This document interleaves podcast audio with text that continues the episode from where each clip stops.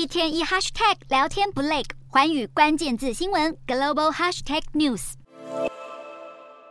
美国众议院以四百一十九票赞成、零票反对，压倒性票数通过一项决议案，谴责中国侦察气球入侵美国领空，是公然侵犯美国主权。决议案还批评中国试图散播不实讯息来欺骗国际社会，并且要求拜登政府就中国所有侵犯作为向国会报告。根据美国 CNN 报道，一名国务院官员透露，透过侦察机拍摄气球的高解析影像显示，这颗被击落的气球确实具备能够监控美国通讯的电子设备。而调查发现，气球的制造商还与解放军有关，因此美方正在严拟祭出相关制裁，直指中国对国际秩序的威胁。美国副国务卿雪曼表示，这次的气球事件就是一个最新的例证，并且批评中国在国内日益专制，对国外日益挑衅。对此，中方始终对美国的回应表达不满。日前，白宫指控中国的间谍气球舰队已经遍布全球五大亚洲，中国外交部却反指美国才是世界上最大的间谍国家。美国原先表示，希望美中两国国防部长通话，针对气球事件进行沟通。中国国防部发言人谭克非指出，美方动用武力击落中国的民用无人飞艇，严重违反国际惯例，冲击双方对话交流的氛围，因此中方不接受两国防长通话。